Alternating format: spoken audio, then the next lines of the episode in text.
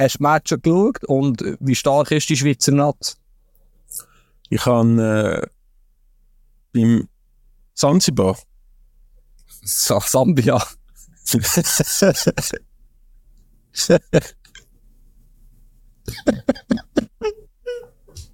äh, Sambia, wie Sambia. Entschuldigung. Ja. Zanzibar. Hey, vergessen. Du das.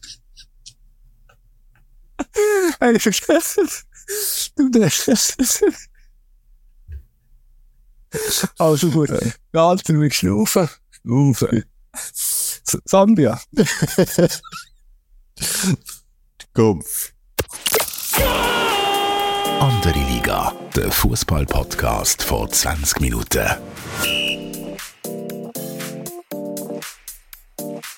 Ja, mit dem Lachanfall von uns zwei ein äh, herzliches Willkommen zur neuesten und hundertsten Episode von Andere Liga. Mein Name ist Tobias Wiedermann, Sportchef von 20 Minuten. Und ich bin auch heute mit dem wunderbaren Fabian Febu Rauch, NZZ-Fußballjournalist. Febu, tief durchschnaufen, hast du gesagt. Wie geht's dir? Guten Morgen, Tobi. Ja, sehr lustig. ja, das schon wieder vergessen gehabt. Gut, hast du es aufbewahrt. Ähm, können dann auch schnell darüber reden, um was das dort ist gegangen. Ja, wir haben ab und zu gelacht, Team Podcast, 100. Folge, ein Grund zum Feiern. Mir geht's gut, ich bin in den Bergen. Ähm, und du bist, glaube ich, in London, gell?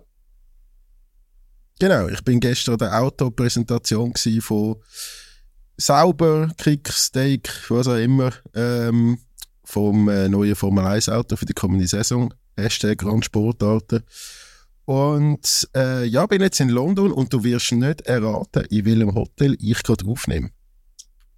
Ich kenne nicht so viele Hotels in London. Nein, keine Ahnung, erzähl. Im 100. ist nicht wahr. Wow. Sehr gut. Und das ist nicht einmal absichtlich. Ich habe das vorher im, im Lift festgestellt und gedacht, wow, das ist äh, ein schöner Zufall. Nein, 100 Episoden. Äh, wir müssen uns ja jetzt nicht selber loben, sonst, ähm, sonst äh, nerven sich nachher wieder alle über uns. Aber ich finde, wir dürfen schon schnell darüber reden, was das für uns bedeutet. Du, du kennst ein bisschen eher, wie es ist, wenn man so alt wird. Ähm, ja, wie viel ist die der 100. Episode? Also ich bin im Chalet, glaube Letizia, Letizia oder Olympia, ich weiß es nicht, wie es heisst. Er hat nicht so coolen Namen wie du, wie dein Hotel.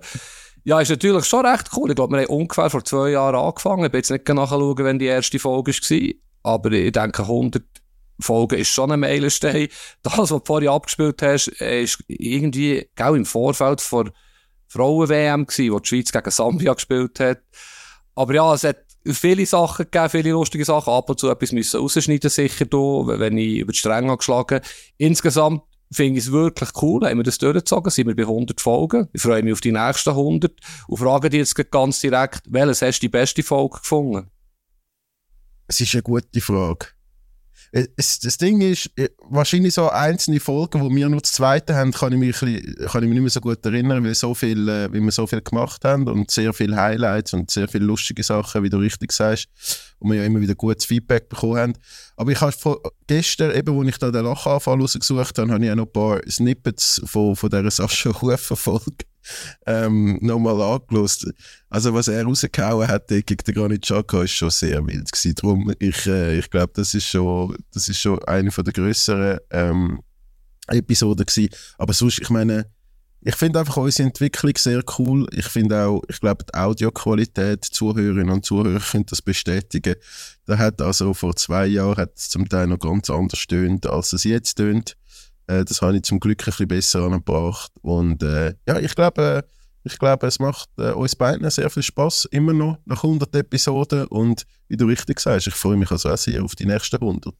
Ja, an dieser Stelle ein grosses Bravo für den Tobi, der das immer technisch super herbringt. Ich bin da nicht ganz so begabt. Ich, ich schwitze jedes Mal ein bisschen, bevor es losgeht und mache Tests. In der Regel klappen die Tests. Heute Morgen hat es auch geklappt. Äh, trotzdem, eben, ich bin da nicht unbedingt ein Genie. Ich finde aber auch, der Sascha Rufer, wenn ich jetzt spontan müsste sagen, die Folge mit ihm Dezember 22 in Katar, auch die ganzen Umstände, das war ja recht eine spannende WM gewesen, mit allem drum und dran, was er erzählt hat. sehr gut gewesen. Es wäre sowieso spannend mit ihm, eigentlich fast immer, wo er halt auch etwas zu sagen hat und seine Meinung nicht scheucht. Ich finde aber auch, wir haben, du hast ja recht hohe Ansprüche bezüglich Gäste, ein bisschen höhere als ich, was aber ganz okay ist. Aber wir haben ja gleich den einen oder anderen, sagen wir mal, Topshot gehabt, Murat Yakin, Gilo Canepa, Christoph Speicher und so weiter. Journalistisch relevant ist sicher auch kürzlich mit dem Dave Degen, hat mich, ist zwar ein bisschen lang gewesen, aber hat mich vor allem die zweite Hälfte vom Podcast eigentlich sehr gut dünkt, inhaltlich, was der Degen erzählt hat. Aber ja, eigentlich fühle ich mich auch fast am wohlsten, oder ich finde, wir sind am besten, wenn wir zu zweit sind, wenn wir vielleicht auch manchmal Unsinn erzählen. Es gibt ja sehr strenge Feedbacks zum Teil auch, wir müssen ein bisschen aufpassen, logischerweise, was wir wie erzählen. Es gelingt uns nicht immer, vielleicht mehr, ein weniger als dir manchmal. Aber im Großen und Ganzen, denke ich, sind wir auf der Linie von dem, was erlaubt ist, und wenn es übertrieben ist, hast du ja hier ein gutes Ohr und tust das meiste rausschneiden. Du musst eigentlich viel rausschneiden, so im Schnitt. Also bei mir tue ich natürlich konsequent rausschneiden, damit es keine Shitstorms gibt, aber ähm, bei dir ist es anders. Dich lade ich, dich lade ich da vor die Hunde gehen. das ist doch gut. Nein, vielleicht noch schnell zum Lachanfall, dass, dass, dass das nicht irgendwie falsch aufgenommen wird. Äh, also ich meine, was schon auch eine Erkenntnis ist von diesen 100 Folgen, ich habe mich früher immer grausam aufgeregt und ich mache es auch heute noch über Kommentatoren, wo die falschen Namen für die Spieler benutzen oder ähm, ja, so, äh, Spieler verwechselt oder so. Aber es passiert uns halt in unserem Gequatsche und Gelabere, wo wir einmal da äh, wöchentlich Stunde bis eineinhalb haben, passiert es uns einmal wieder. Mir passiert es fast, äh, glaube deutlich mehr als dir. Und ich weiß so ganz genau, ich bin irgendwie am Handy gewesen, habe etwas gelesen und du hast mich gefragt zur Vorbereitung von der von unserer Nationalmannschaft hinsichtlich der Frauenfußball-WM. Und ich wollte auf das Sambia-Testspiel in Winterthur und habe irgendwie Sansibar gesagt, weil ich wirklich nicht 100% da war mit Aufmerksamkeit. Und du bist natürlich ähm, so überrascht von dem, dass es dich also vertätscht hat, wie ich das selten oder eigentlich nie gehört habe von dir. Ähm, ich finde das lustig. Ich finde das sehr lustig. Ich hoffe, die Zuhörerinnen und Zuhörer auch ein bisschen. Ja, mir passiert übrigens relativ viel beim Schreiben. Ich habe es sicher schon mal erzählt. Äh, so ein Klassiker war früher bei IB. Thierry und Pascal Dubai habe ich regelmäßig falsch geschrieben. Ich habe es, glaube sogar schon mal geschafft, äh, äh, Josef Dürmitsch zu schreiben. Ähm, habe ich sicher auch schon mal erzählt. Also eben, es kann passieren, nehmen bin ich nicht immer sattelfest. Aber Sambia und Zanzibar, ja, vielleicht bist du mal in der Ferien gewesen, in Zanzibar, du hast Big Party gemacht, keine Ahnung. Es ist einfach im Kontext sehr lustig gewesen, das stimmt.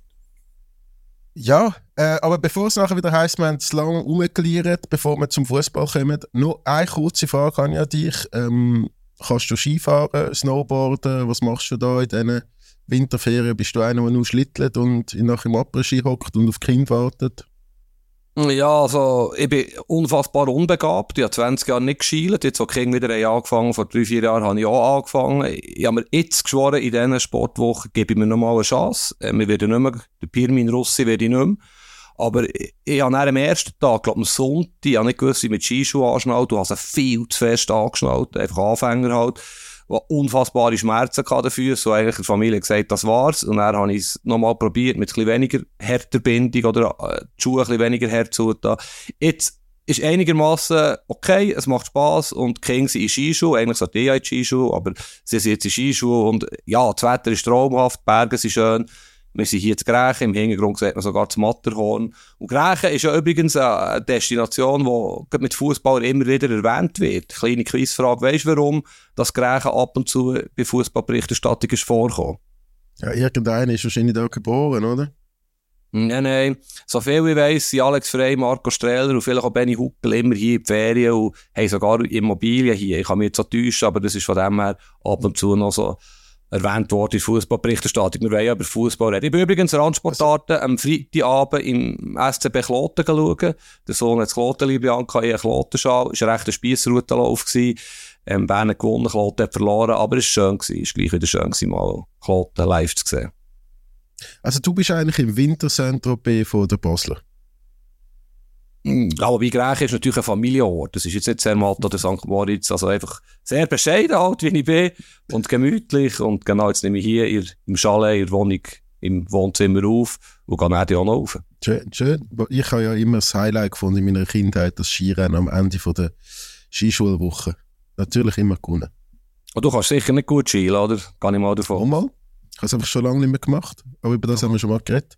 Darum äh, tun wir etwas über anderes, etwas anderes, wo wir auch schon mal geredet haben, aber sich weiterhin nicht verbessert. Ähm, am FC Zürich geht es nicht so gut.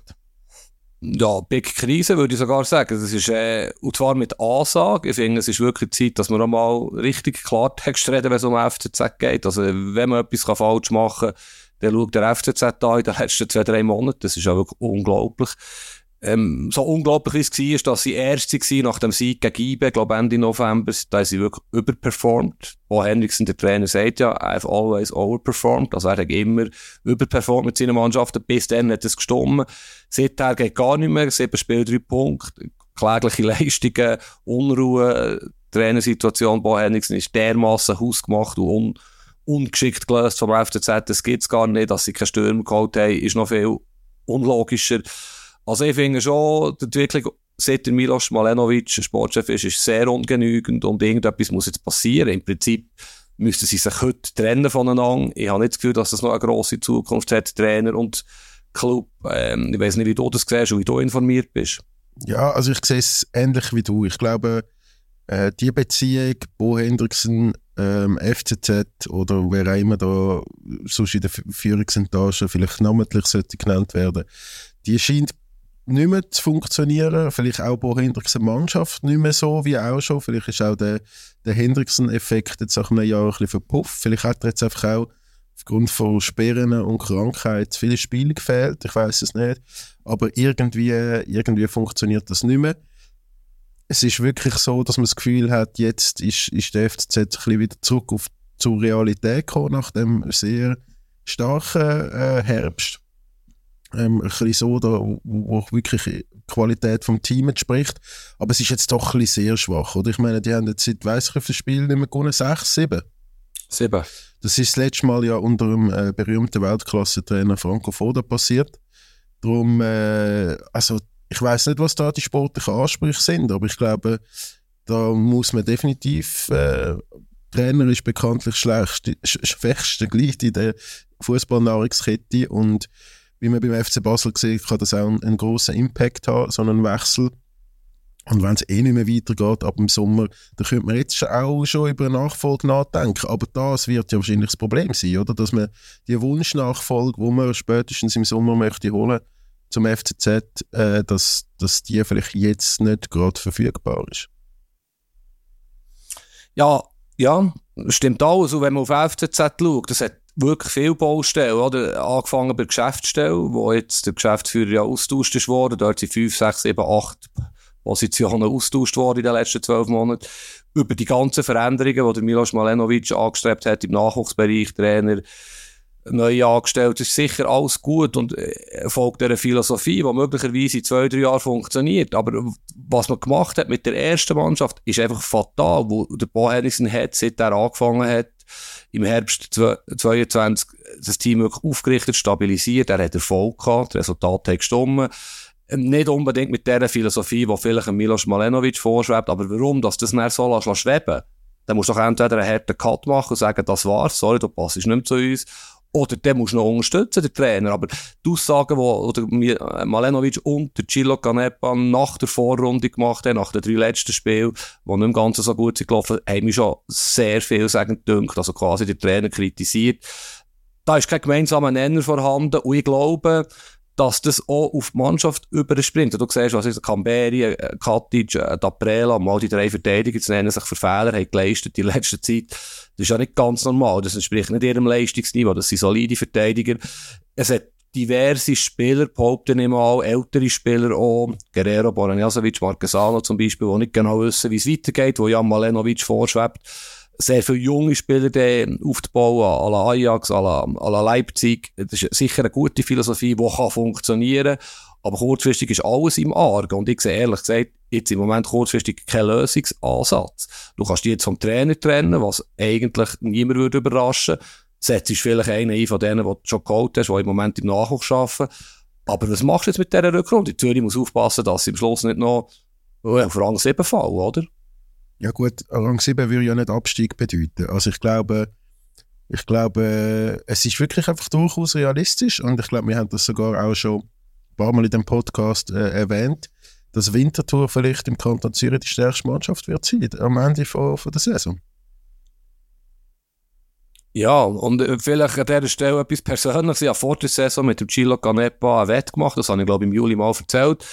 Er sagt, der FCZ kommt unter Top 3 Ende Saison. Ich habe gesagt, nein, ausser ihr holt noch drei Spieler. Das war, glaube ich, dann meine Aussage. Ähm, unter anderem ein Stürmer um das Nachtessen ja lang, lange so ausgehen, als ob ich das Nachtessen verlieren. Jetzt sieht es so aus, als ob der Chillo vielleicht gar nicht mit mir das Nachtessen Wo er im Moment nicht so gut auf, auf die Medien zu sprechen ist, also allgemein, nicht nur auf uns, aber das ist ja auch normal. Äh, es gibt so viele Sachen, die man beim FCZ im Moment kritisch darf hinterfragen. Ich finde übrigens auch die ganze Sache jetzt mit den Fans, mit den Kurvensperrungen, kommen wir vielleicht noch dazu es sind so viele Showplätze und sie kommunizieren darum auch nicht gut. Das liegt nicht unbedingt in der neuen Kommunikationsabteilung, sondern halt einfach daran, dass sich der Milos Malenovic sehr zurücknimmt, dass, ja, man weiß nicht genau, man erfährt nicht genau, was sie eigentlich planen. Wie sieht man es? Es gibt ein paar Pressemitteilungen, aber insgesamt hinterlässt der FCZ im Moment gar nicht einen stabilen Eindruck. Weißt du, es fehlt dem FCZ für einen Spieler aktuell? Ja, Mittelstürmer ja, oder einfach ein, ein erfahrener, so ein bisschen ein Admir Mehmeti würde doch jetzt dem FCZ noch gut tun. wenn wir dann endlich mal ein Video haben, dann führen wir das eigentlich in Folge 200. Genau, dann würde man noch sehen, wie, wie wir aufeinander reagieren. Ja, logisch. Ich, weiß nicht, ob der Memedi noch gut wäre. Ähm, das kann ich zu wenig beurteilen. Aber Typ Memedi auf jeden Fall, äh, ja, einfach ein Stürmer, wo, wo der Stürmer auch verdient hat. Ähm, irgendwo im Moment fehlt es Film, aber das ist ganz offensichtlich seit Anfang der Saison ein Problem. Und was sie im Moment hier haben, sie sind undiszipliniert, oder? Sie haben rote Karten, sie machen Fehler, die sie sonst nicht machen, sie äußern sich vor der Kamera so, wie man es nicht erwartet, wobei der Brecher, Captain Goalie, Entschuldigung für das Wort, die ärmste Sau ist, wo er immer wieder hersteht als Einzige und irgendwann ist ja, man halt einfach auch nicht mehr. Jetzt hat er, finde ich, unsouverän reagiert. Ich weiß nicht, ob du die rote Karte gesehen hast vom Conde es ist natürlich streng, aber wenn es regeltechnisch korrekt ist, er hat den Spieler weggezogen und gewürgt, fast ein bisschen von Iverdo, dann ist nun mal eine rote Karte. Das ist eine Unbeherrschtheit, die wo, wo auch symbolhaft ist für die Situation vom FC Zürich. Bevor ich zu der roten Karte komme, kann es dann einfach sein, dass, oder, du hast, wir reden ja immer über Selbstvertrauen, wo die Spieler und das Team gönnt in positiven Momenten und wenn es mal eine Serie gibt, kann es jetzt einfach in die andere Richtung gekippt sein. Eben, dass, dass nicht mehr alles funktioniert, dass dass vielleicht auch Schiedsrichterentscheidungen äh, nicht zugunsten von einem fallen und dass man jetzt einfach wirklich auf, aufgrund von dem und auch der neuen Situation Spieler zum Teil die Nerven verlieren. Ich glaube, du hast es perfekt zusammengefasst. Es ist, es ist genau so, ähm, auf vielleicht, ich habe jetzt schnell runtergescrollt, wir haben ja in unseren Sheets immer noch Anfangstabellen, wo wir vor der Saison getippt haben. Du hast der FCZ auf Rang 8 oder 9 und ich auf Rang 5. Und vielleicht sie sind halt nicht besser als zwischen 5 und 9. Und sie sind wirklich über dem Verhältnis gelebt, monatelang, haben das gut gemacht. Ich habe Ende November wirklich ein super Match gegen IBE, muss ich sagen. Und da haben auch gesagt, ich kann ja um einen Titel spielen. Und dass man das so fahrlässig fast selber wegschießt, indem man zum Beispiel das Team nicht so verstärkt, wie es der Trainer möchte, ich verstehe es einfach nicht. Ich verstehe es nicht. Und sie kommunizieren nicht. Und ist da wirklich vor einem Rätsel, wo der FCZ her will. Dabei, also eben auch da, ich meine, in Sachen Medienstelle ist auch viel umgebaut worden und, und, und neu gemacht worden. Ich habe zum Teil das Gefühl, ähm, ich kenne das ein bisschen aus dem Nachtleben. Es kann vielleicht sein, dass das jetzt Leute extrem langweilt. Aber da gibt es natürlich Leute, die sehr erfolgreiche Partys machen. Eins bis zweimal im Monat. Und dann mit dem Geld, das sie durch Partys verdient haben, das Gefühl haben, hey, meine Partys sind so erfolgreich, ich mache einen eigenen Club wo du dann jedes Wochenende, Donnerstag, Freitag, Samstag musst den Laden füllen und es nicht mehr nur eine Party ist oder zwei pro Monat. Und in fast allen Fällen, die ich miterlebt habe, ist das gescheitert. Und ich habe wie das Gefühl, der, der Milos Malenovic ist gerade in einer ähnlichen Findungsphase, dass vielleicht ähm, das vom, vom Spielerberater zum Sportchef, wo ein bisschen anderes Daily Business ganz bestimmt ist, dass das da vielleicht ein bisschen anders ist, als er sich das vorgestellt hat? Ähm, Finde ich noch spannend. Äh, Vergleich. Bist du echt Donnerstag, Freitag, Samstag ein bisschen im Ausgang gewesen? Und vor allem, was haben die falsch gemacht, die die Bar- oder Clubbesitzer, dass es nicht funktioniert. Er hat einfach zu viel wollen. Ja, es ist ja einfacher, weißt du, jetzt zurück zum Fußball, wieder, es ist ja einfach, einen Spieler irgendwo nicht transferieren, als eine funktionierende Mannschaft von 18 Spielern zusammenzustellen. Und das Budget zu haben und nicht einfach äh, vermitteln. Ich, weißt, ich verstehe grundsätzlich den Drang oder Wunsch von, von Milos Malenovic, übrigens auch von den Degenbrüdern, nicht nur, in Anführungszeichen, nur Spieler zu transferieren, sondern eben auch Club zu dirigieren, nach den eigenen Wünschen zu gestalten. Und er hat ja eigentlich nicht die schlechteste Idee. Es kommt immer wieder das Ajax-Beispiel, wobei er ja bei Ajax Amsterdam auch eine Spur hat hinterlassen. Das können wir vielleicht ein anderes Mal diskutieren, aber ich, ich verstehe den Wunsch. Und wahrscheinlich hast du recht, dass er jetzt wie zu viel auf das Mal macht oder hat gemacht und quasi die Basis verloren hat. Also er hat jetzt unglaublich viel Zeug aufgetan, verändert, angestellt, er hat Ideen. Er nimmt aber nicht alle mit, es wissen nicht alle, um was es geht. Und ich behaupte jetzt einfach mal, wenn du den durchschnittlichen FCZ-Fan fragst, bist du zufrieden, wie das läuft, unter einem neuen Sportchef, der gleich vielleicht Besitzer vom Club ist, würde wahrscheinlich 99% sagen, hm, ich weiß nicht genau, was da hier los ist, was passiert da genau, ich habe ein schlechtes Gefühl. Und das kann es nicht sein. Darum, Kommunikation ist in der heutigen Welt dermaßen wichtig geworden. Es ist schon immer wichtig gewesen, aber es wird immer wichtiger. Und da hat der FCZ krasse Defizite, wo man gar nicht richtig erfährt. Was Sache ist, das ganze Herumgeeiern mit dem Bo Henriksen ist ein Beispiel dafür, dass einfach so kannst du es einfach nicht machen. Also ich habe nicht das Gefühl, du missbrauchst den Podcast, um einfach den Medienstelle vom FCZ richtig als Beiseichen, weil du unzufrieden bist mit deinen Antworten. Du hast es jetzt schon dreimal erwähnt. Du bist richtig schockiert, hä? Die kommunizieren falsch. Ich bin richtig schockiert. Aber ich habe ganz klar gesagt, wenn du zugelassen hast, es hat wahrscheinlich gar nicht mit der Medienstelle zu tun. Das ist ja nur das ausführende Organ. Und wenn der Präsident oder der Sportchef nicht Auskunft geben oder nicht Klarstellung beziehen ja, dann kann die Medienstelle nicht viel machen. Ich die nicht kritisieren. Die Medienstelle, die sind ja häufig wirklich, auch hier, die, die letzte Nahrungskette, die nur noch das können ausführen, was oben entschieden wird. Es gibt im Moment einen Spesenskandal im Kanton Bern, das ist vielleicht mitbekommen, mit lächerlich absurden Spesenbelegen von Regierungsräten. Da wirft man Medienstellen vor, dass sie nicht gut kommuniziert. Aber wenn das von oben von der Regierungsrat vorgegeben wird, ja, was will die Medienstelle machen? Sie sind angestellt. Gut, gut. Von dem her, nein, du hast nicht ganz recht und, äh, nein. Nein, nein. Nein. Gut, ich kenne das natürlich, das ist natürlich das Berner Problem, oder? Du willst da die ganze Zeit irgendwelche Bananen bei der Spesenabrechnung angeben. Aber, ähm, zurück zum FCZ. Wenn man die, vom schwächsten Glied in der Nahrungskette reden, die Zeugkurve ist ja wahrscheinlich eines der stärksten, ähm, im Rahmen von dem Club. Und ich finde es schon spannend, was du gerade erwähnt hast, oder? Was hat der Milos Molenovic für ein Standing in der Südkurve? Wie lange kann er die bei Laune behalten? Oder wie, äh, ja, äh, gibt es dort Gespräche? Gibt es dort einen Austausch? Ist, sind die mit im Boot bei seiner Philosophie? Das, das nimmt mich schon noch wunder, das habe ich gar keine Ahnung. Finde ich sehr gut, dass du das so erwähnst. Ich glaube, es gibt zwei Arten von Fans. Es gibt die Fans, ich bin bei Inter Mailand so einer, ich wollte einfach Erfolg haben mit Inter. Ähm, ist mir eigentlich egal, also nicht egal, aber wie, wo, was das Geld finanziert wird, hauptsächlich mit, mit Gewinnen. Natürlich ethische Grundwerte müssen stimmen, aber ich bin da jetzt nicht extrem. Und dann gibt es sicher ganz viele Fans, gerade in Südkurve, wo wo vieles andere auch wichtig ist, die ganze Fankultur natürlich, und das finde ich super, dass es solche Fans auch gibt. Und der Gilo Canepa pflegt die Beziehung nicht so schlecht, ähm, seit Jahren. Ich glaube, er ist da Ende das Bindeglied. Ich kann mich täuschen, aber Milos Malenovic hat so viel zu tun, hat sich jetzt wahrscheinlich noch nicht riesig um die Südkurve gekümmert.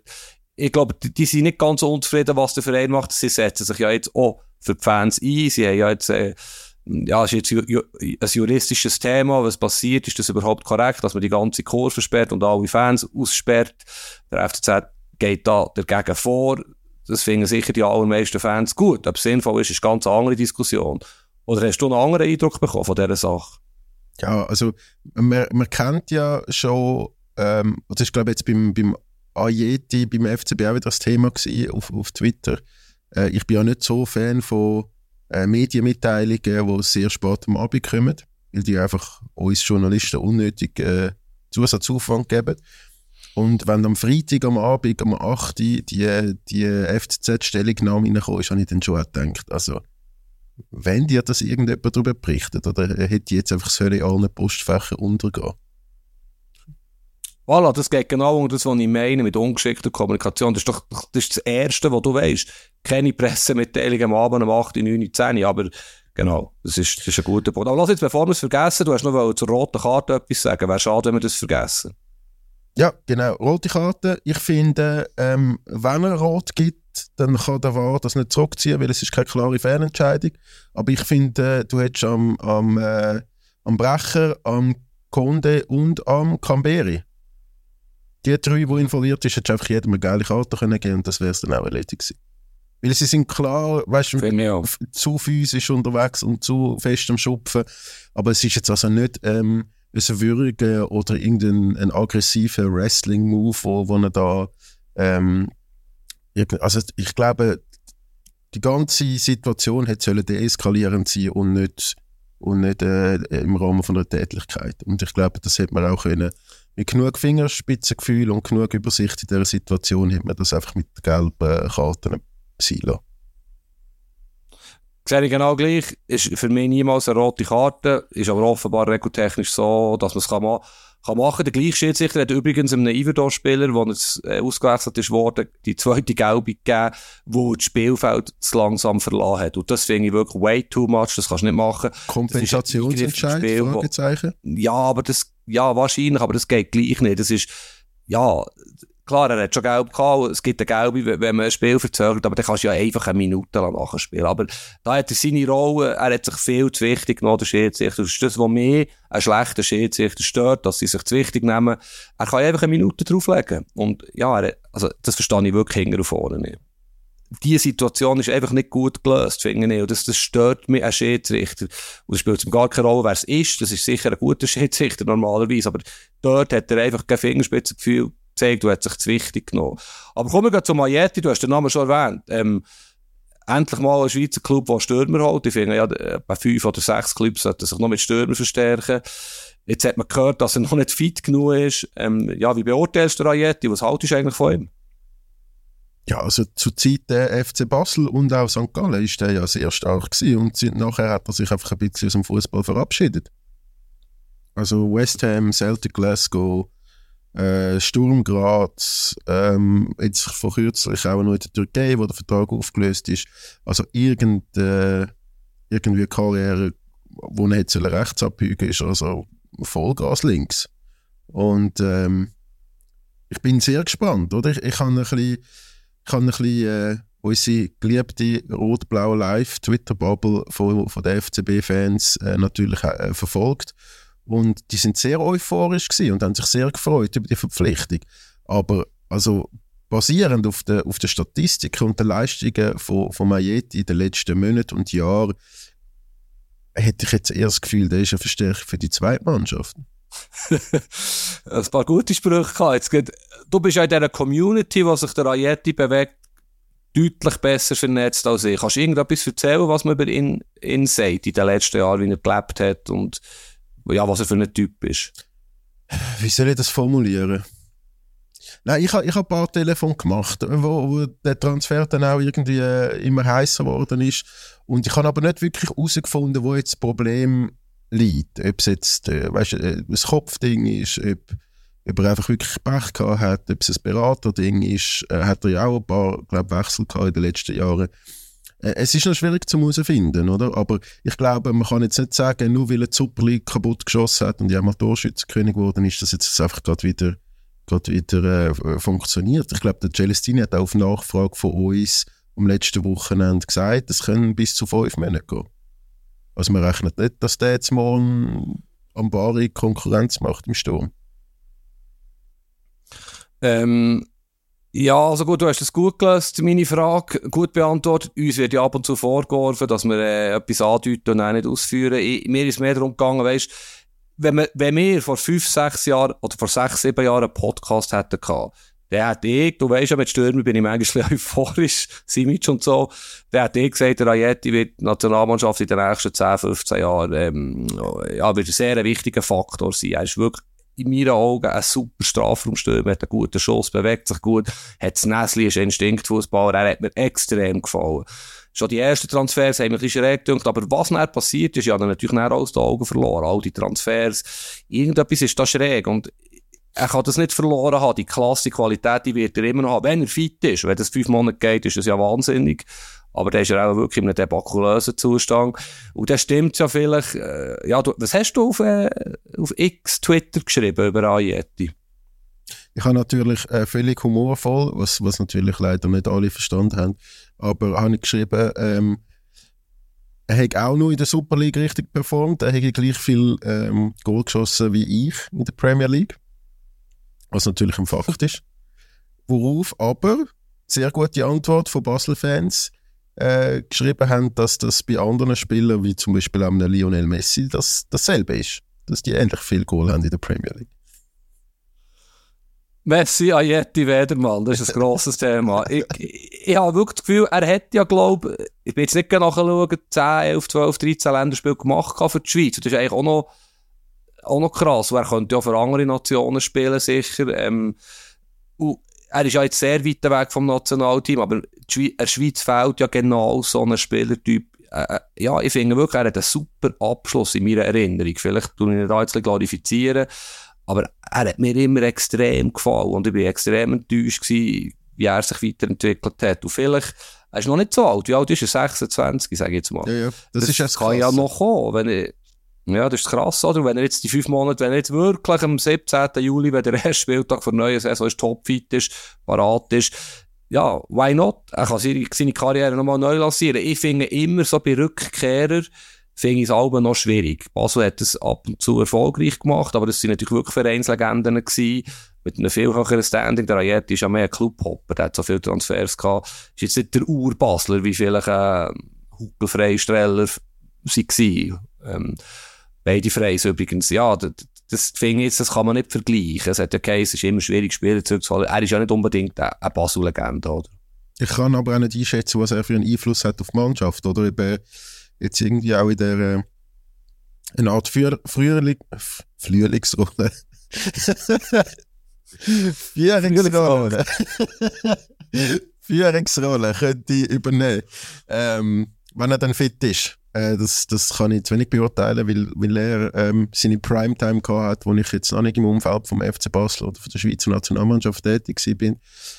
Aber äh, ja, also ich glaube, wahrscheinlich der, der David Degen wird ja das sicher noch gescheit gemacht haben. Der, der wird jetzt da nicht wahnsinnig viel Geld ausgeben, wenn der nicht performt. Und wenn er performt, ist es, ist es super, ein Win-Win für alle. Äh, übrigens, wenn ich schon dabei bin bei David Degen und äh, Transfers, der Vujo, den sie von Serve geholt haben, den finde ich richtig gut. Das war ein richtig guter Wechsel für, für Basel. Ich glaube das auch, vor allem noch polyvalent ist, jung und so, aber ich habe ja schon mal erzählt, ich habe einen Kollegen, der ein riesen Servet-Fan ist und der hat äh, nur Schlechtes über das Spiel gesagt, aber vielleicht ist er auch ein bisschen frustriert, weil, weil vom Tabellen Zweiten, was ja auch noch bemerkenswert ist, mit Titelchancen zum Tabellen Zehnten dann zumal gewechselt ist, wo gegen Abstieg gekämpft hat. Das also ja. ist ja schon noch ein sonderbarer Transfer, der aber zeigt, wie gross, voilà, wie gross das Passel ist. Wenn, wenn wir äh, schon bei Transfers sind, GC, was passiert? Hast du das Gefühl, da kommt noch etwas? Oder geht die mit dem Team jetzt bis ans Saisonende? Ich glaube, der Michi Lang ist immer noch Kandidat, nicht? Also. Mal, mal. Ich glaube, der, der wäre wirklich noch, noch eine Option. Ähm, sonst, ich glaube, ähm, sonst, also eben, man hat jetzt zwei Spieler noch geholt. Zum einen der Abu Bakr, wo äh, der Bruno Berner, jetzt muss ich gerade schauen, wo der Bruno Berner ja beim SC Kriens schon gehabt hat, äh, wo jetzt nicht mhm. auch der eine Statistik hat, wo man das Gefühl hat, äh, als gegnerische Defensive, man muss in Angst und Bange versetzt werden. Aber ich glaube, der hat einen guten Fuß, er ist auch noch schnell. Ähm, ja, also wenn der Bruno Berner von ihm überzeugt ist, auch da. Ich glaube, der hat auch im, im Training noch eine gute Figur gemacht jetzt in der ersten Woche. Klar, GC hat Derby, Euphorie vom FCZ-Sieg, wo, wo super war, überhaupt nicht können mitnehmen Das 0-0 gegen Lugano ist ja okay, aber gegen das, Winter, gegen das Wintertour mit diesen Verletzungs- und äh, Rotsperrungssorgen darfst du also niemals verlieren. Äh, eigentlich, wenn du Anspruch hast. Was ich natürlich mega gespannt bin, ist der Oliver Battista Meyer, was sie jetzt geholt haben. Weil der hat mhm. richtig gute Statistiken, allerdings in der dritten Bundesliga. Und Mhm. Ich, ich weiß noch, ähm, vor nicht so allzu langer Zeit hat der Uli Hoeneß also sehr, sehr, sehr, sehr in höheren Tönen von dem geredet, wo der noch in der Bayern-Jugend war und hat als sehr vielversprechende Personalie gegolten äh, in München. Äh, darum, ich bin sehr gespannt und ich bin auch gespannt, ob jetzt ähm, äh, GC da wirklich den FCZ ausgestochen hat bei dem Transfer, weil das ist ja das, wo man ein bisschen munkelt, wo, wo glaube der GC aktiv noch auf Social Media äh, ein bisschen, bisschen Öl ins Feuer gegossen hat. Finde ich schon spannend, dass man, dass man jetzt als GC äh, an einem jungen Spieler, 22 wie am Battista Meyer, irgendwie bessere äh, Optionen oder Zukunftsvisionen können verkaufen als der FCZ. Ja, ich finde, der Abu Bakr hat etwas, hat es aber nicht so können beweisen, außer eben vielleicht dann beim Bruno Berner in, in Kriens. Vielleicht gelingt es ihm, das Potenzial wieder freizuschaufeln. Ähm, schwierig, ist, ist ein bisschen wie ein Wett auf den Spieler. Batista Meyer äh, ist absolut hochinteressanter Fußballer. Das Beste ihm ist sicher se- seine brasilianische Mutter, also er hat sogar noch brasilianische Wurzeln. Ähm, ich weiss, dass er früher, vor, auch hier, eben, wir reden vor fünf, sechs Jahren, ist er, äh, es gibt ja in Deutschland vom DFB immer die Auszeichnungen, die sogenannten Fritz-Walter-Medaillen für jeden Jahrgang. Da hat er also immer wieder ein bisschen abgeräumt und ist ausgezeichnet worden als zweitbester Spieler von dem und dem Jahrgang. Hat bei Bayern im Nachwuchs und auch in der zweiten Mannschaft unglaublich viel Goal geschossen. Hat aus, äh, eben als sogenanntes Supertalent gegolten, ein vielseitiger Offensivspieler. Wenn man jetzt aber seinen Karriereweg anschaut, ähm, so ein bisschen mit äh, Leih, äh, Herrenwehen, Nordwest, Verlitz, also ich weiß jetzt nicht, ob GC wieder eine Steigerung ist auf seinem Weg, aber er hat sicher etwas, ja immer noch erst 22, äh, hat eine gute Vorrunde gespielt, wie du richtig sagst, in, in einer tiefen Liga und ja, aber es ist ja vielleicht ähnlich, es ist manchmal noch spannend, wenn du jung so gehypet wirst, es ist nicht jeder ein Wirt, so ein Musiala, Stichwort Gaudino, zum Beispiel, eben, es ist schwierig, im Männerfußball, und vielleicht ist er, das hat man ihm als Junior auch ein bisschen nachher gesagt, möglicherweise ein bisschen zu weich gewesen, und jetzt hat er äh, dem ein bisschen müssen Tribut zahlen, der, ja, dass er auch körperlich vielleicht nicht auf höchstem Niveau ist, aber er hat etwas und könnte auf jeden Fall eine Verstärkung sein. Ob es kurzfristig ist, weiss ich auch nicht. Ich bin sehr gespannt auf den Spieler. sind wir schon zwei. Da sind wir schon zwei. Mhm. Ja, und sonst hat ja die Super League einfach Super League-Dinge gemacht, oder? Also niemand wird Meister werden, außer die IB. Die wollen es auch nicht wirklich, habe ich ab und zu das Gefühl. Ähm, ja, wie siehst du das? Also vielleicht noch schnell Lukas Görtler nach dem doch sehr umstrittenen Rot äh, nach der Einsprache. Ich habe das Gefühl, es ist die erste Einsprache gegen eine rote Kartensperre, die ich äh, erlebt habe, wo zugunsten vom Spieler ausgesprochen worden ist. Also jetzt nur noch eine Sperre statt zwei. Aber er hat sich gleichzeitig auch verletzt, äh, jetzt am vergangenen Wochenende. Sehr, sehr bitter für den FC St. Gallen. Äh, aber ich möchte schnell zu IB kommen. Ähm, immer noch keine Entscheidung in Sachen Trainer Raphael. Der Vertrag läuft aus im Sommer. Was ist da los? Ja, wir haben in der NZZ einen sehr spannenden Text zu diesem Thema gehabt, am Mänti, vom Kollegen, wo, wo das eigentlich recht gut aufgeschlüsselt hat, dass bei IB halt, ja, mit dieser Führung unter dem Christoph Speicher, die wir ja auch hatten im Podcast, es sind sehr hohe Ansprüche und äh, es ist, äh, ja, sie sind so gross geworden und so erfolgreich und ihr Motto ist halt, ja, nicht zurückschauen, weiterarbeiten, Vorbild sein, Vollgas geben, immer besser, besser, besser. Was ja erstaunlich ist für Bern. ähm, aber vor allem für IBE, wo ja so lange Zeit halt ein gemütlich äh, Verliererclub war. Und sie wollen immer mehr. Eben, er hat es noch lustig geschrieben, mehr Goal, mehr Entwicklung von den Spielern, mehr hier, mehr da. Und Vicky sagt vielleicht zu Recht für sich und aber auch, auch innen, ähm, ja, also sorry, meist Cup-Sieger, Champions League, Europa Cup überwintert, der ein oder andere Transfer haben wir gemacht. So schlecht ist das alles nicht. Und vielleicht, ähm, die sind sich auch wirklich beide Parteien ganz, ganz gut überlegen, wollen wir zusammen weiterfahren, funktioniert das? Und es ist ja eigentlich, ist es ja professionell, habe das schon mal erzählt, wenn es uns Medien nicht gäbe, wäre das ja vielleicht gar kein Problem. Die finden jetzt raus, ähm, passen wir zusammen. Und sonst trennt man sich dann, sowohl der Wiki, also, sag jetzt mal, von Bergerschap bis an Speicher, sind ja jetzt nicht, äh, böse, aggressive Menschen. Also, das könnte vielleicht ja sogar eine Training im Guten geben. Und der Wiki hat auch, ähm, eine starke Bindung zur USA, seine Frau ist Kalifornierin. Also, um ihn muss man sich auch keine Sorgen machen. Vielleicht findet er einfach ich will das nicht mehr. Vielleicht findet aber auch IBE, wir brauchen einen anderen Trainer. Ähm, ich, sehe das mittlerweile, der Text hat mir wirklich einiges aufgezeigt, ein bisschen entspannter, also ich finde es auch speziell natürlich, aber so schlimm ist es jetzt auch nicht, oder? Wenn sie jetzt herausfinden, wir trennen uns, dann machen sie es einfach. Ist vielleicht wie eine Ehe. Oder bin ich da jetzt ein bisschen naiv unterwegs? Ja, nein, nicht wirklich, aber es ist ja doch, also, ja, ich weiß nicht, wie lange man sich denn noch eine Zeit lassen mit der Entscheidung? Oder so Stichwort lame duck, ähm, entscheidende Phase. Eben, man hat einfach Glück, dass sonst nicht Meister werden. Aber, äh, oder Glück, ja, nein, IB spielt ja schon gut. Ich wollte nicht, nicht äh, also gut im Sinne von erfolgreich. Und, und äh, mhm. ja, jetzt auch Euroleague ist ja dann nächste Woche wieder das Thema gegen Sporting Lissabon. Mhm.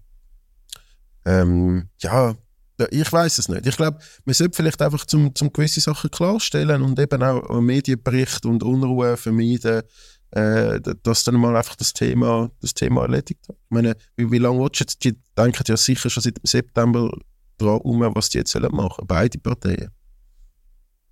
Absolut, du hast natürlich recht, es, es muss irgendeine Entscheidung gefällt werden.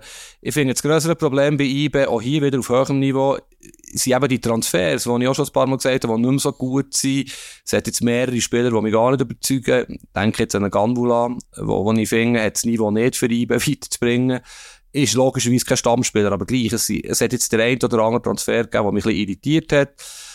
Und gleich sind sie ja erfolgreich. Und das ist schlussendlich halt schon auch das, was entscheidend ist. Natürlich wäre es wichtiger, ein bisschen attraktiver zu spielen, als es IBE macht. Und was jetzt aber garantiert ziemlich trifft, ist, ist die Verletzung von Benito, ähm, der Kreuzbandriss hat, was sehr bitter ist. Und er ist ja jetzt als Innenverteidiger wirklich sehr stabil gewesen. Ich denke, er wäre auch ein EM dabei gewesen für die Schweiz, wo er sowohl in der Innenverteidigung ihre Dreierkette, in Verteidigung auch so links kann spielen, was er ja jahrelang gemacht hat.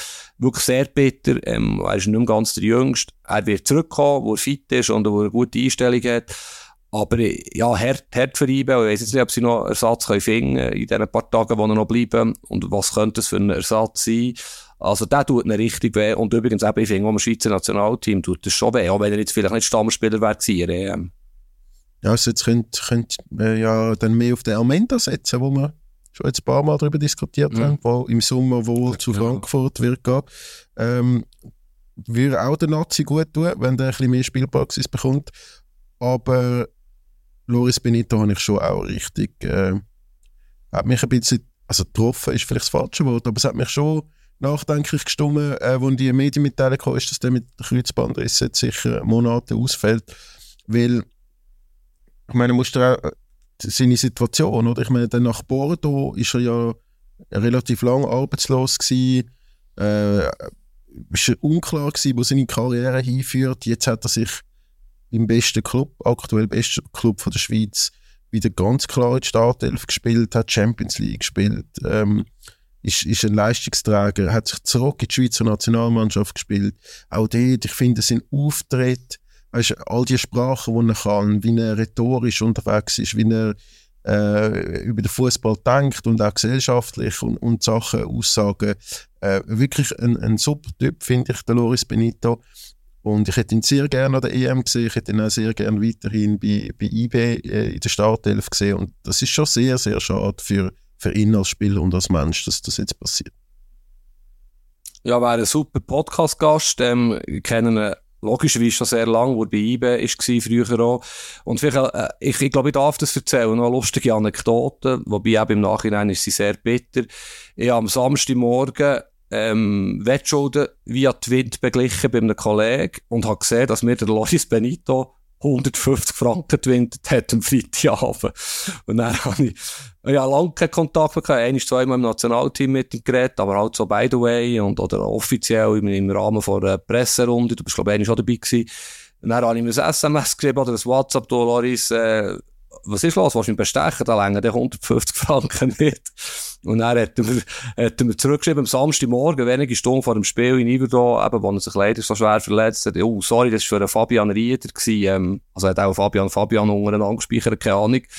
Ähm, ja, ja, jetzt nicht gefragt, was das dort Sache war, aber ja, ist, ist noch, ist noch, ja, eigentlich noch witzig gewesen, oder so. Und dann, ein paar später, habe ihm wieder geschrieben, äh, Scheiße, ähm, tut mir leid. Sehr bitter gelaufen, ja. Ist eine lustige Geschichte, aber, also, Ja, Fabian Rieder, Fabian Rauch verwechseln, kannst du dich geehrt fühlen. Absolut, das ist auch mein Lieblingsspieler in unserem Podcast, der Running Gag, Fabian Rieder, genau. Ja, so. auch, auch äh, hast du eigentlich, hast du eigentlich Torquote in der Premier League, Fabian Rieder. Absolut. Wieder Erich Vogel. Hast du eigentlich mein monumentales Intro mit dem Erich Vogel gelesen? 20.000 Zeichen. Nick, du hast mir das geschickt, als ich mit im Ausgang war und ich habe es vergessen, bis jetzt zu lesen. Okay, ähm, gut, das lohnt sich. Wir können das anderes Mal, er wäre auch ein spannender Podcast-Gast, Erich Vogel 85, aber ja, eins nach dem anderen. Dann wäre es einfach so ein Fünfstünder. Aber erzähl doch schnell, wie das, wie das genau. gegangen ist. Ja, schnell. Schnell ist schwierig. Also ich habe noch nie so ein wahnsinniges äh, Gespräch gehabt oder so einen wahnsinnigen Aufwand. Hat sich aber gelohnt. Äh, die ganze Vorarbeit mit ihm schon, bis er bereit ist zum Interview. Er ist ja bei GC immer noch ein bisschen mitmischen, vor allem bei den Frauen. Aber natürlich auch schon im Hintergrund und hat immer gesagt, ja, ich gebe erst äh, das Interview, wenn klar ist, was mit GC passiert. Das ist jetzt klar gewesen.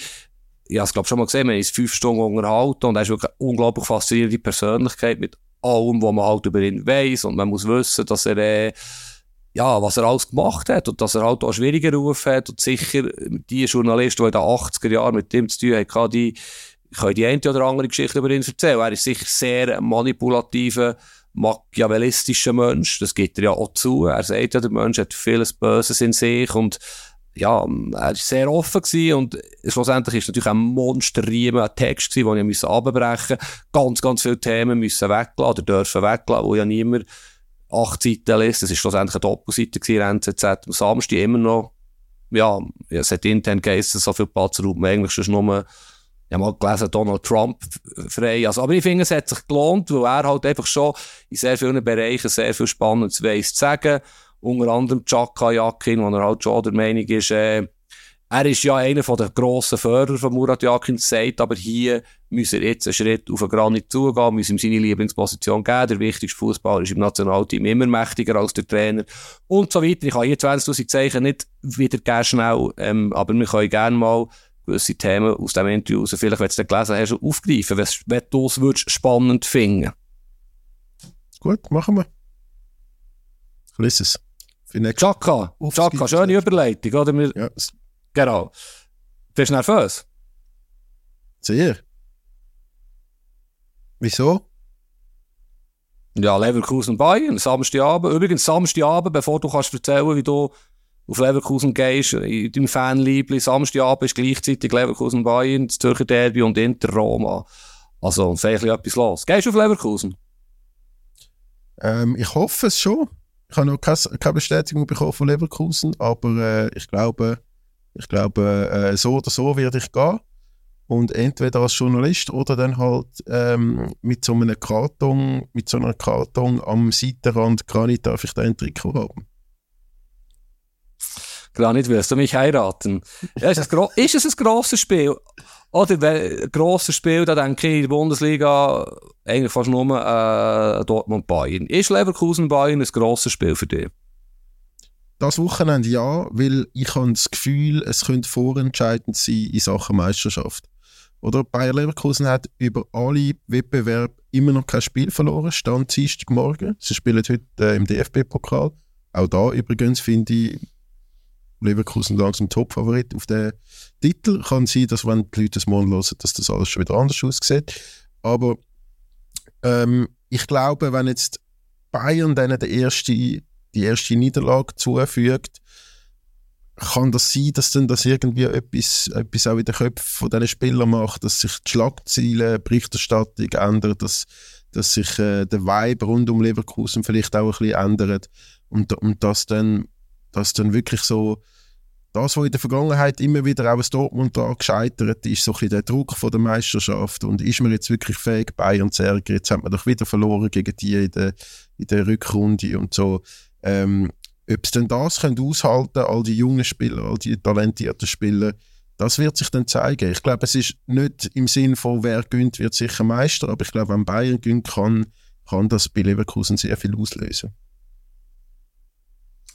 Ja, aber für mich ist es kein grosses Spiel im Sinne vom Wort gross, aber es ist natürlich brutal wegweisend und ich bin extrem gespannt. Und das sind wir ja alle, was passiert all die Baustellen bei Bayern, die Trainerdiskussion haben wir hinlänglich diskutiert. Auch hier, ich glaube, nicht der Lage würde Bayern viel mehr schaden als Leverkusen. Leverkusen funktioniert, wird stabil. Der Alonso wird seinen Weg gehen. Es kann auch mal eine Niederlage geben. Ist ja jedem klar, dass sie vermutlich nicht zehn Monate lang keine Niederlage werden haben. Ich glaube, für Bayern ist das Spiel wichtiger als für Leverkusen. Gleichzeitig bin ich schwer der Meinung, dass der Titelkampf irgendeinem trümmeligen Samstagnachmittag im April entschieden wird, wo, wo halt etwas passiert, was man nicht erwartet. Das ist ja nicht so, wenn jetzt Leverkusen gewinnt, dass das entschieden ist. Also die können, ich bei Leverkusen habe ich halt immer noch im Hinterkopf die Leverkusen-Vibes und ich traue dieser Sache noch nicht so ganz. Aber sie sind wirklich stabil und ich habe jetzt auch gefunden, gerade der Granit Xhaka, der ja das sagen übrigens auch deutsche Journalisten, die Leverkusen verfolgen, mit Abstand der wichtigste Spieler sind in diesem Team. Ähm, er hat gespielt am Wochenende in Darmstadt, obwohl er bei einer weiteren Verwarnung gesperrt war. Und ich finde das noch mutig, der Granit Xhaka zu spielen, wenn eine Verwarnung könnte bedeuten, dass er nicht spielt gegen Bayern. Vielleicht äh, auch ein reifer Prozess. Es war ja auch kein Darmstadt, äh, ein solider Sieg. Er ist jetzt nicht an die Grenze gegangen in den Zweikämpfen, aber gleich. Es zeigt ein bisschen etwas und ja, sie wirken wirklich sehr, sehr stabil und für mich sind sie Favorit. Ich gehe so weit, dass ich sage, für mich sind sie am Samstagabend Favorit gegen das Bayern München, wo wirklich ganz, ganz vieles im Moment nicht zusammenpasst. Angefangen beim Trainer, über die Formation, über die Diskussionen, Führungsspieler. Und es ist ein Flickwerk, es ist die individuelle Klasse von Kane, von, von wem auch immer, wo, wo ab und zu für, für Unterschied sorgt. Aber Leverkusen ist massiv weiter aus Mannschaft in Entwicklung, wie sie shooten. Und darum, ja, ich habe das Gefühl, du wirst einen guten Abend haben. Weißt zwar nicht, ob du Ausgang kannst in Leverkusen, gibt es dort anderthalb Bars oder gehst du auf Düsseldorf oder was, wie machst du schnell, was machst du mal? Der Plan ist, dass ich wieder nach Düsseldorf, weil in Köln ist, glaube ich, Karneval oder irgendetwas. Hm, gut. Aber ja, also... Und wenn kommt der in Podcast, bist du dran? Weiß es nicht, weiß es nicht. Schwieriges Thema. Schwieriges Thema. Aber wenn er Meister wird, kommt er sicher. Nein, hat er etwas zu erzählen. Wir bleiben dran. ja, aber äh, also, wenn du, du sagst, es, es hat jetzt auch nicht so große Auswirkungen, aber wenn jetzt Leverkusen wir gewinnen, dann kannst du dir ja vorstellen, was da bei Tuchel und Co. los ist, oder am Sonntag in der Berichterstattung. Eben, das ist genau der Punkt. Oder eine Niederlage, äh, voilà, erzähl du mir. Also, wie hast du übrigens gefunden, der, der Hamann hat sich ja entschuldigt beim Tuchel, wo er sehr, sehr hart attackiert hat, wegen seiner Aussage, er würde gerne mal in Spanien trainieren, hat er da recht verzeugt interpretiert. Der Tuchel hat die Entschuldigung nicht angenommen. Meine, das finde ich auch, auch, auch nicht gut, auch nicht souverän. Und ich finde auch, die einflussreichen Journalisten, es geht nicht mal um die Experten, es geht ja in Deutschland einflussreiche Fußballjournalisten, die finden, glaube ich, Thomas Tuchel alle nicht so cool und nicht so sympathisch. Und das spürst du in der Berichterstattung. Und das tut natürlich auch, wenn die Bildzeitung einen Fußballkommentar macht, der wichtigste Mann dort, und quasi sagt, ja, der Tuchel ist nicht souverän, das beeinflusst nun mal die Wahrnehmung. Ja, wenn man kann sagen, es ist nur ein Journalist und so, zieht sich das ein bisschen durch. Ich, ich finde, er ist ein bisschen einsam geworden, der Tuchel. Ich sehe jetzt niemand, der wirklich ihn unterstützt. Oder die Spieler machen professionelle Aussagen, aber es ist nicht die grosse Liebe. Und darum, hast du völlig recht, eine Niederlage von Bayern und der Baum brennt wieder herrlich und wir haben wieder einiges zu erzählen nächste Woche. Ja, also der Didi Hamann hat sich entschuldigt auch für die Aussage, das größte Missverständnis seit Jürgen Klinsmann. Was natürlich nicht nett ist gegenüber Jürgen Klinsmann, aber ich weiß, wie er es meint. Ähm, und vielleicht wird der Satz ja korrekt bleiben, wenn man dann irgendwann über das Ende von dieser Beziehung redet. Weil eben, wir haben das schon mal diskutiert, wirklich glücklich, glücklich ist die Beziehung Bayern-Tuchel irgendwie wirklich nicht, was mich sehr überrascht. Aber äh, vielleicht gibt es halt einfach auch, auch Beziehungen, die keinem Match sind, auch im Fußball. Und äh, ja, irgendwie, mhm. ich, ich glaube, der Tuchel hat einfach das große Glück, dass, wenn das wirklich das, das Tisch, zu, Tisch durch zerschnitten ist mit, mit diesen Führungsspielern, was da immer heisst, oder Krimich Goretzka, dass, dass auch ein Müller, logischerweise nicht kann happy sein über die Einsatzzeit, die er bekommt. Ähm, wenn die dann mal richtig würden Ärger machen, dann ist es dann also langsam Dünnseiss für den Thomas Tuchel. Und wahrscheinlich machen die ja keinen Ärger, weil sie im Sinn von, von Bayern München jetzt nicht die ganze Saison anzünden, oder? Oder hast du das Gefühl, ich tue denen da zu viel zumuten? Nein, nein, nein. Ich, ich sehe es genau so die Schwierigkeit für Bayern ist natürlich folgende. Wenn sie merken oder finden, es geht nicht weiter mit dem Thomas Tuchel, was ich finde, kann man so interpretieren, die Situation. Ist ja die Frage, was machst du, weil im Sommer hast du viel mehr Möglichkeiten, zum Beispiel der Xabi Alonso, äh, ganz andere Möglichkeiten zu reagieren, aber holst du jetzt kurzfristig einen, sage jetzt ein paar Namen wie der Conte, wie der Sidan, wie der Mourinho, die sicher den Namen hätten, Bayern zu coachen, die aber Zeit brauchen. Das sind keine Feuerwehrmänner. Der Conte, der ist brutal akribisch. Sidan würde das auch nie machen. Es sind nur ein paar Namen, völlig random. Aber du weißt, was ich meine. Oder holst du einfach eine Übergangslösung. Wer könnte das sein und warum? Also, ja, ein Flick wird es nicht sein, wo wir jetzt in Sinn wäre gekommen. Es ist gar nicht so einfach, kurzfristig jetzt den Trainer zu ersetzen mit jemandem, wo, wo der funktioniert und auch intern glaube ich nicht, dass jemand das Renommee Standing hat, Bayern München Trainer zu sein. Du weißt, was ich meine. Es ist gar nicht so einfach, jemanden zu finden, der kurzfristig eine bessere Lösung wäre. Oder sagst du jemanden? Es ist jetzt vielleicht ein bisschen, äh, also du, vielleicht wissen nicht einmal alle Zuhörerinnen und Zuhörer, wer ich meine, aber der Glasner, glaube ich schon, dass der das könnte. Und der ist nicht zu wenig gross für langfristig. Ja, ist, ist gut, gute Idee. Gute Idee, aber möglicherweise, aber du hast keine Zeit, etwas gross zu verlieren. Du hast nur noch englische Wochen, wenn sie in die Champions League weiterkommen und Lazio Rom sollten sie eigentlich überstehen im Achtelfinale. Aber dann ist der Mourinho. Es ist schwierig. Dann ist, dann ist Mourinho oder Zidane. Ja, das wäre natürlich gross, Mourinho. Das wäre gross, aber uhren wilder Gedanken. Sorry für das Wort, aber äh, Mourinho bei Bayern ja, viel mehr Spektakel ist fast nicht möglich, klar. Ja. Ach, groß wär's. Entweder Bayern München oder Schweizer Nationalmannschaft.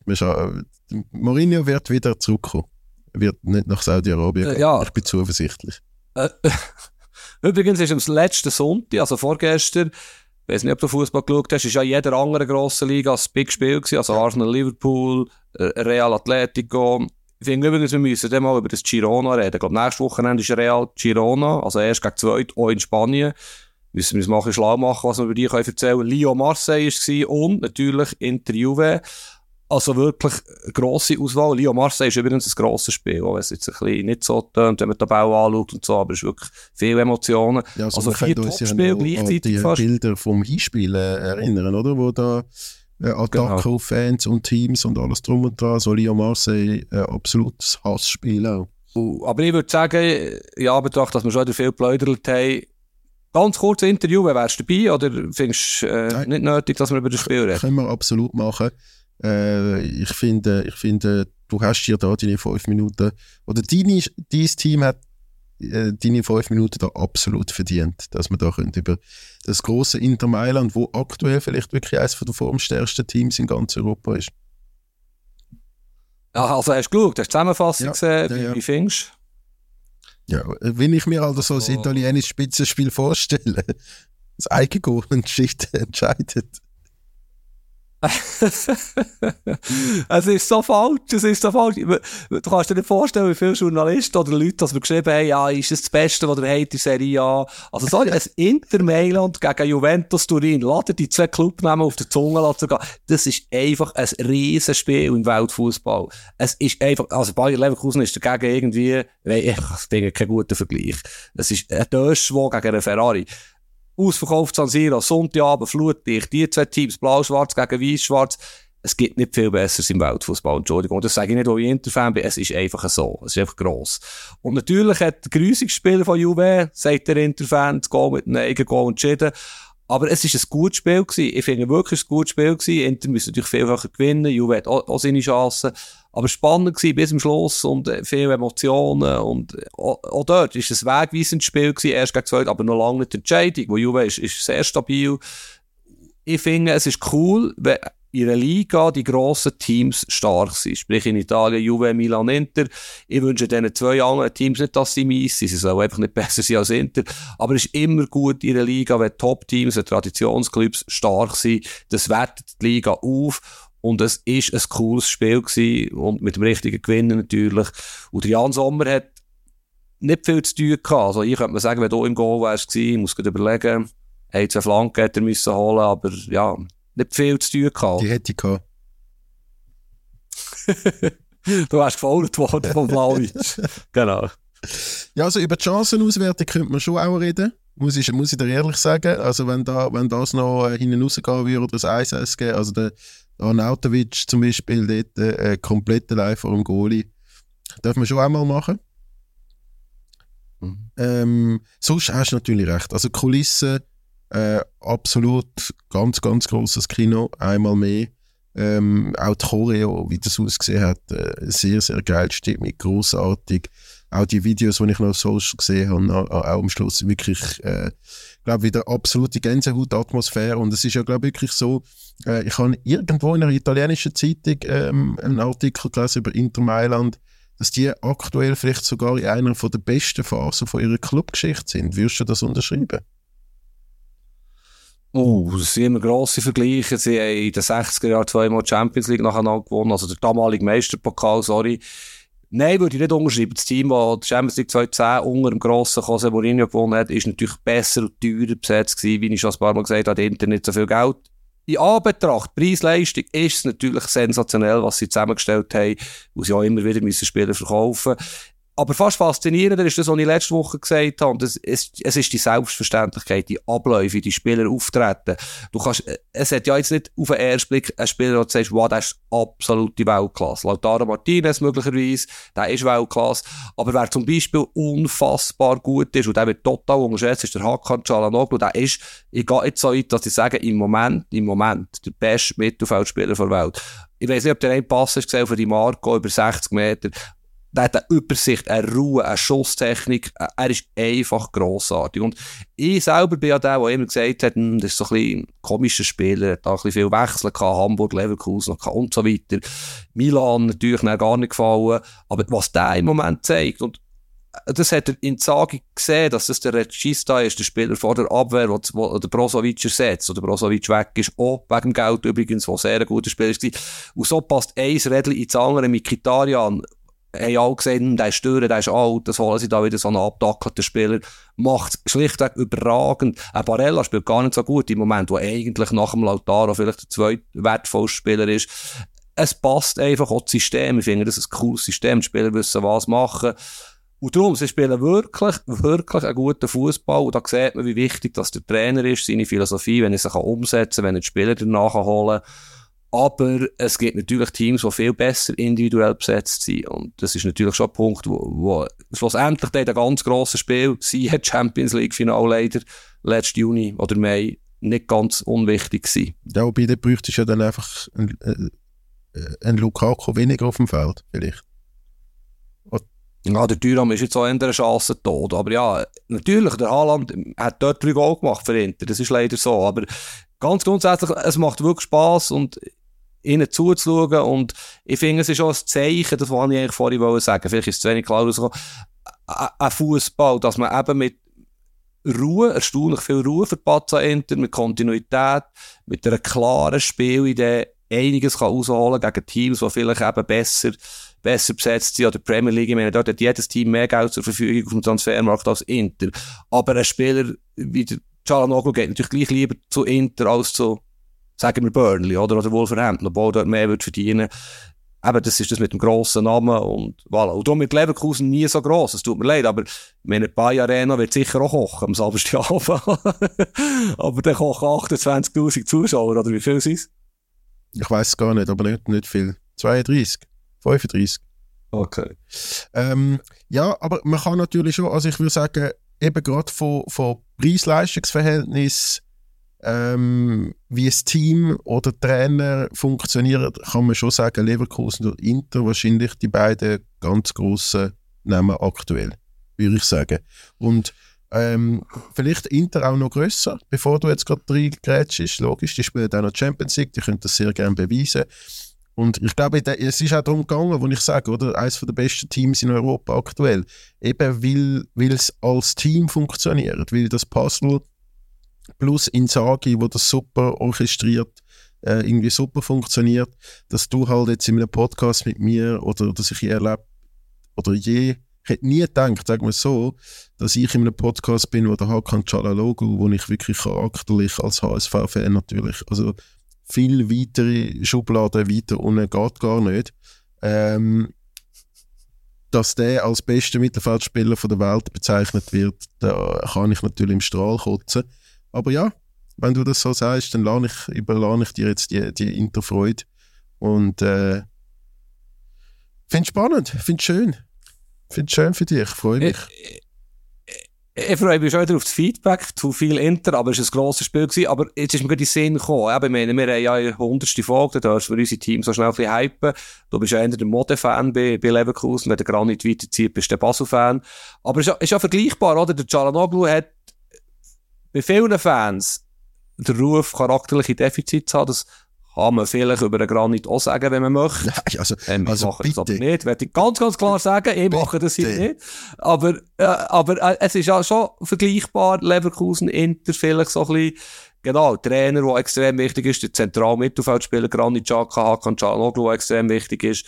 Aber wir dürfen Girona nicht, nicht vergessen, wenn, wenn wir sagen Preis-Leistung, da müssen wir unbedingt mal drüber reden. Ähm, und die sind natürlich eigentlich ganz, ganz klein und halten mit Real Madrid mit. Also, das ist ja noch f- Einverstanden, Leistung als absolutes. Versagen von mir, dir nicht mit diesen zwei jetzt aufzuzählen, dass du, dass du, also weißt, man redet vom Hakan Çalhanoğlu weggestreikt von, von äh, HSV, bei Leverkusen ähm, verbrannt die Erde hinterlassen, dann von Mailand zu Inter gewechselt, was ja auch äh, äh, fast ein Todsünde ist.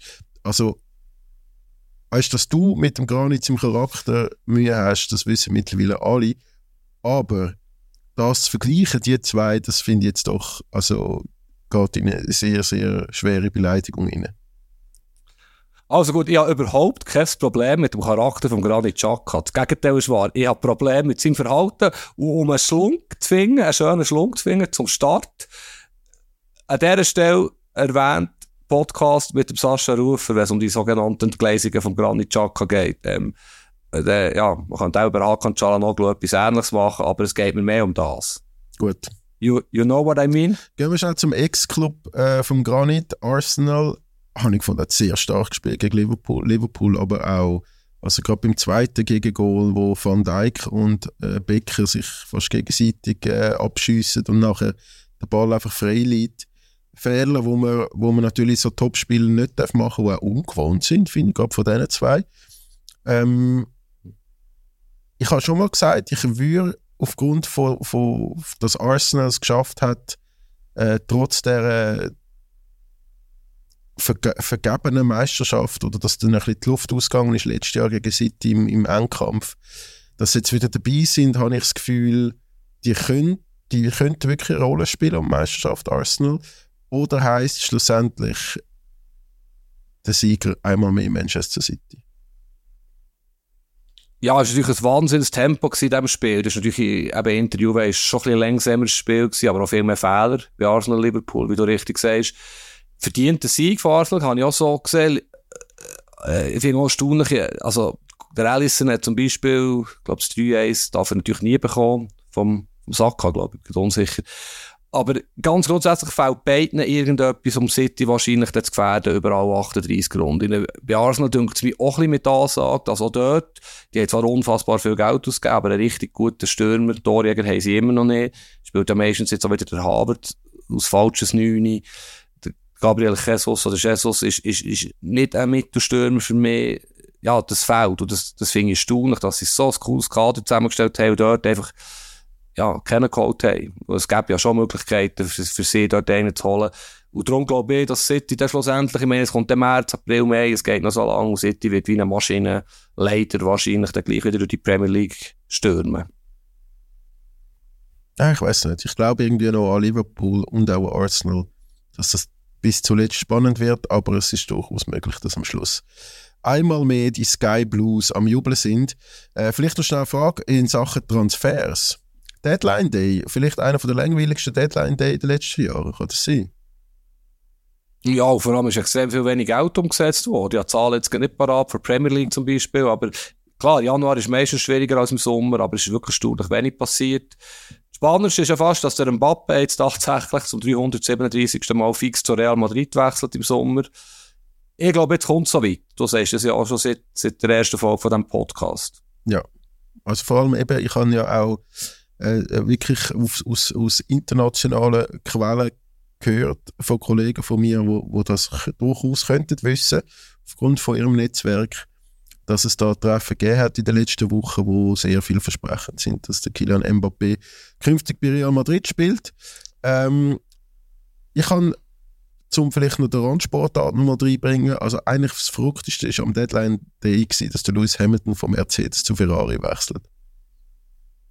Wer hätte das gedacht? Ja, du bist der Formel 1-Experte. Erzähl, erzähl die Hintergründe und vor allem ich angefangen. Wow, krass. Also, ja. Ja, ich nein, verstehe natürlich Faszination. Im, Im Detail müssen wir das ja nicht erklären. Wir sind jetzt kein Formel 1 Podcast, aber äh, ich habe es mehr lustig gefunden, dass, dass äh, ein Formel 1 Transfer am Deadline Day eigentlich im Fußball schon st- stillt. absolut, absolut. Ja, was möchtest du sagen zum, zum Abschluss von unserer 100. Folge? Ja, ich, ich glaube, wir sind genug, genug lang gewesen. Hat mich, hat mich echt in, interessant gedacht, dass wir diskutiert haben. Wir haben da schon noch ein paar Stichworte, aber komm, wir, es geht weiter. Schon nächste Woche haben wir wieder einen, vielleicht einen neuen Zürich-Trainer, vielleicht Bayern in Krise. Ja, dann fängt die Champions League schon gleich wieder an. Meinst du, Freu geht sie mich. gewinnt das Derby nochmal? Ja, also, kommt nicht darauf an, was in den nächsten Tagen passiert, aber äh, ich schließe es nicht aus. Sie sind relativ gut organisiert. Klar schießen sie auch nicht viel Goal, aber man kann das Derby auch 1-0 gewinnen. Ja, also was ich sicher kann sagen, nächsten äh, Montag werden wir nicht am Morgen früh aufnehmen, weil äh, Super Bowl ist und du ja sicher möchtest den Super Bowl schauen. Ich habe Super Bowl Schicht zum Arbeiten verwünscht. Das heißt, ich darf den ähm, schauen und arbeiten in der Nacht auf den Montag. Also wird es wahrscheinlich eher Montagabend oder Dienstag wieder äh, nächste Woche. Und äh, sonst gilt sicher noch zu erwähnen, dass der Fabo seit über einem Monat das Thema Jahresausblick in unser Themensheet mit erwähnt haben. Und wir das aufgrund von der Aktualität leider einfach immer müssen, äh, müssen verschieben. Meinst du, wir schaffen das noch vor, vor Ende Saison? Wir müssen, wir müssen nächste Woche und dann können wir Champions League spielen. Ähm, das schaffen wir. Ähm, aber der Tobi ist ein guter Kommunikator. Eigentlich, ich muss ihm FCZ empfehlen, weil es ist natürlich so, klar schaue ich den Super Bowl, aber ich muss aufstehen. Ich muss zu den Kindern schauen, die müssen in die Schule wieder. Also ich bin wach, mir wird es nicht scheitern, wenn wir den Podcast am Morgen aufnehmen. Du hast da gut vorgespurt. wir können schon schon um 5 Uhr morgen aufnehmen, nach dem Super Bowl. Wir finden eine Lösung, Tobi. Das auf jeden Fall, da habe ich keinen Zweifel. Ähm, einmal mehr, danke vielmals für, fürs Zuhören. Wenn ihr Feedback habt, ähm, ein E-Mail an sport.20minuten.ch betreff andere Liga oder auf den ganzen anderen Kanal. Äh, für die, die mir auf LinkedIn schreiben, LinkedIn ist wirklich nicht so meins äh, zum, zum Chatten. Ähm, machen dort alle Schalter mal einen Post, wie sich das so gehört, um seine eigenen Sachen abfeiern, aber ähm, ja, Febu, Ja, ist ein bisschen unprofessionell. Ich könnte mich dort doch ein bisschen mehr promoten, ja. Genau. Ich- Mach ich. Gut, dann äh, schönen Abschluss, äh, dass du noch irgendetwas als profe unprofessionell bezeichnest von dir in der 100. Folge. Und äh, dann happy Skiferien. Du musst äh, immer schön eingrämen, du musst schauen, dass du die Bögli gut machst. Ähm, du musst in niemanden reinfahren, schön anstehen bei der Skilift. Ja, und das Erstaunliche ist, alle sagen mir ja, Après-Ski das Geilste, was es gibt. Und ja, ich habe mich nicht dafür Alkohol zu trinken auf der Skipiste, weil ich dermassen schlecht Skifahren. Von dem her ist auch das, ist, ähm, ja, ich bin keine Gefahr für die anderen. Gut. Schön. ja, dann packe ich doch jetzt meine sieben Sachen und komme wieder in die Schweiz und äh, bis nächste Woche. Gute Rückreise, gute Woche. Ade Tschüss zusammen. Ciao, ciao. Andere Liga, der Fußball-Podcast vor 20 Minuten.